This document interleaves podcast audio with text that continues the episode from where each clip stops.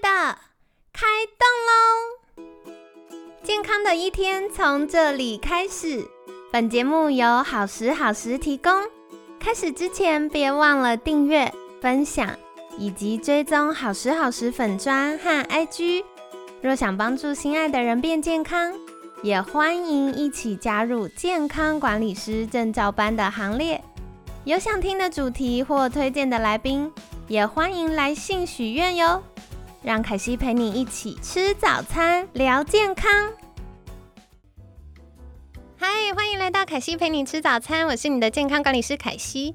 今天呢，很开心邀请到凯西的好朋友金万林企业股份有限公司周汉新博士。周博早安，早安。今天这一集要周博拿出看家本领了，为什么呢？因为我真的很好奇，到底 PFAS 是什么？那是不是可以一开始就是邀请周博来跟我们介绍一下，到底 PFAS 它是怎么凭空长出来的，还是它是某一种天然的物质被发现的呢？好，呃，谢谢凯西，这是一个很好的问题。通常这有这一句话后面大概就会讲个三个小时。来吧，来吧，我有点好奇。好，那它到底是人为还是天然的？那先跟大家就是解盲一下，它是人为的污染物。哦，污染物哦。对，然后它是从就是西元一九五零年开始生产的啦，然后所以有超过三千多种以上的人造的化学品，然后。这些都是环境的污染物。那在一刚刚讲到嘛，一九五零年的时候，就是刚刚讲到 PFAS，那其中有两个成分是呃最一开始最早被使用的是 PFOA 跟 PFOS。对。然后它是用在铁氟龙的生产过程中，然后被检测出来。嗯。对。那如果有听昨天的 Podcast 的话，就知道说啊，铁氟龙这个涂层。对。就是严重性，所以它从一九五零年的时候就开始，就是国际上做使用作为铁氟龙的生产。一千九百九十年，就一九九零年的初期的时候，在环境中的检测到说 PFAS 它的。就是有一些低浓度的 PFAS 做，就是在环境的环境中。那在两千年的时候，就是开始进行了 PFAS 的调查。我想举手，我有点好奇的是，因为我们从一九五零年开始把这些东西运用在生活当中，然后在一九九零年，所以其实中间过了大概四十年。然后突然大家开始检验到说，哎，环境有低浓度的 PFAS。然后我们到大概两千年左右的时候才开始进行调查，中间又过了十多年呢。所以这中间就是会有这个间隔，是因为一开始大家觉得它很安全，没有立刻来就是全部的政府单位来做研究，说，哎，它是不是有？这一开始大家认为它是 OK 的。呃，一开始如果说上次有听看来看我们公司举办的黑水风暴的电影特映会的话，其实它电影里面就有讲到，对，就是在生产过程中，可能附附近的那些农地啊，或者是水域，它已经被影响了，所以有些的动物或者是这一区域的植物，对，它已经可能无法生长，或者是它的动物可能已经有突变病变的状况，所以它可能会有就是突然暴冲，然后攻击人类的。一个状况的出现，然后所以就开就是在这几十年之间，然后就有很多的律师，然后他们去投入在这一块环境毒物的里面去做一个调查，然后所以才慢慢慢慢的找出说，哦，就是在国际这个生产铁氟龙的公司里面，他们使用的 PFOA、PFOS 作为他们生产的一个一个成分。对。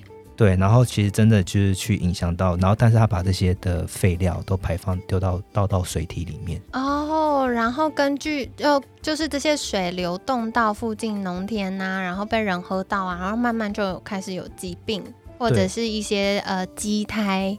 的产生，没错没错哦，了解。所以其实这是要很特别留意的，因为一开始大家可能没有想到它这么严重，然后后面就发现哇，它其实会对呃我们人体有很多，其实不止人体啦，也包含了动植物都会有很多持久性、生物累积性的毒性。嗯，哦，了解。那后来呢？就后来到二零零一年的时候，就是美国环保署他就建议将 PFOS 就是列为刚刚凯西讲到的持久性的有机污染物。对。然后到了二零零六年的时候，就是欧盟就是不管就是除了美国以外，欧盟这边他们也发布了就是 PFOS 这一类的化学物质的一个销售跟使用上的限制。对。所以在呃一路上到二零零九年的时候，除了欧洲、除了美国以外，那瑞典。它也就是部分的将 PFAS 在斯德哥尔摩公约中列为持久性的污染物，然后所以针对的是像刚刚讲到 PFOS，然后还还有它的这些盐类或者是 PFOA 等等的生产或者使用都进行了相当严格的限制。是，对，然后之后到了。快快结束了，就是到二零二零年的时候，数据。对，到二零二零年的时候，就是欧洲的食品安全局，它也根据食品中存在的这些全氟类、PFAS 类的这些物质呢，去对人类的健康所造成的风险去做了一些风险评估，也去计算了，就是我们每一周或者是每一天的一些耐受的一个摄入量的一个一个安全范围，对安全范围，嗯嗯。对，然后所以说，目前除了根据斯德哥尔摩公约以外，已经有超过一百五十个国家签署了这一份的公约。是，哎，我刚刚这样听起来，其实这个研究啊，一直进行到立法，然后到呃社会风气推动，它其实是一个很不容易的过程。因为从开始使用，你看一九五零年代到积极禁止哦，大家都要签公约，然后大家一起禁止了这件事情。到了二零二零年，二零二零年也不过就前几年，对，所以将近花了七十年，有这么多跨国的科学家持续的研究、研究、研究之后，才发现哦，它真的会对我们有。有害的影响，然后到底要如何去规范，然后进展到开始推行到大家的生活。所以其实我觉得，在台湾的民众，可能过去我们比较少听到专家提到这部分的资讯。那为什么凯西会特别想邀请周博来分享？就是因为很多时候我们看到的是便利。那不是说政府或者是这些专家们不积极处理，是因为研究要花时间。那大家也不想要，就是矫枉过正，跟大家说，哎，可能有风险，就全部都不能用，因为说不定它的我们人体耐受量如果很大，那一点点其实也还 OK，所以就会有很多很多的研究要来佐证，说到底怎么样叫做可以接受。那现在呢？现在法规怎么说？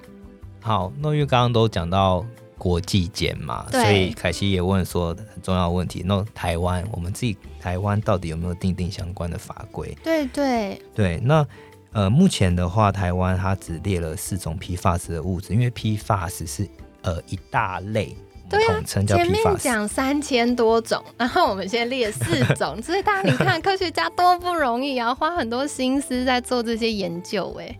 对啊，然后所以他将了呃将这些四种的 PFAS 的物质，然后归类在呃台湾归类在第一类的毒性化学物质里面。对。那尽管台湾目前法规只列入了四种的规范，但目前市售上就是仍仍然有许多的一些制造地是东南亚国家的地区。哦。对啊，那台湾是一个呃国际化的城市嘛，所以我们有很多的东西都是可能是没得赢。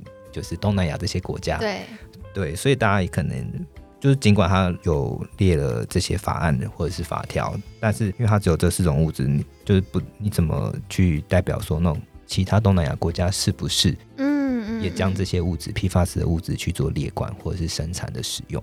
其实我觉得周博讲到一个很重要的地方，因为各。国家各地区的法规规范不一致，然后他们抽检的方式可能也不太相同，所以我觉得比较重要的，当然是一方面支持国货了，好不好？大家。那另外一方面的话，就是大家如果真的要选购的话，也尽可能选择。就是合格可靠的厂商，然后，嗯，在挑选的时候，我觉得也没有办法多做什么留意了，所以总而言之，支持国货一下。那我觉得刚就是周博提到的是，我们如果呃不管是购买或出国选购的时候。可能还是要有多一点的背景知识，比较好做判断。那这些就是提醒大家的地方。不过说回来啊，既然我们就是从昨天到今天讲到这个批发系列的物质呢，有这么多的危害或风险，为什么还要用啊？呃，因为它有相对的造呃，给我们生活带来非常多的便利性。对，昨天讲到那么多，都是大家很常用的。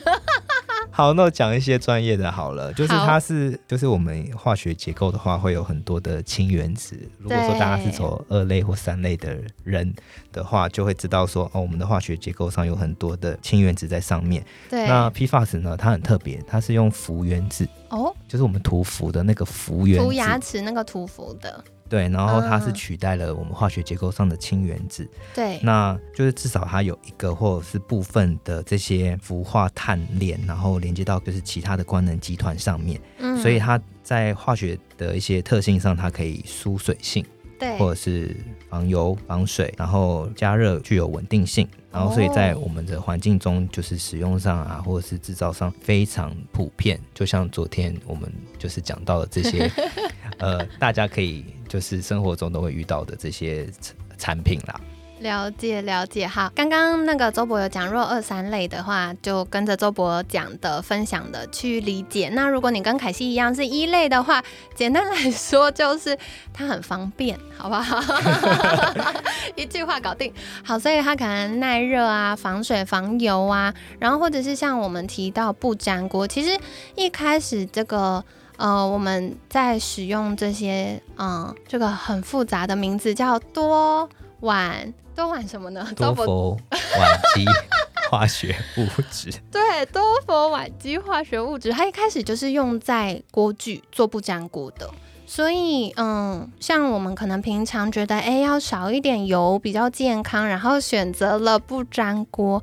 那这个就是它带给我们的便利性。可是，当我们没有好好的保养锅子，或者是呃选择的化合物不是那么安全的时候，就会增加身体的负担，甚至有一些疾病的风险。好，所以有利有弊啦。那过去研究还不够充足的时候，我们看到比较多是便利性。好，所以补充一下给大家。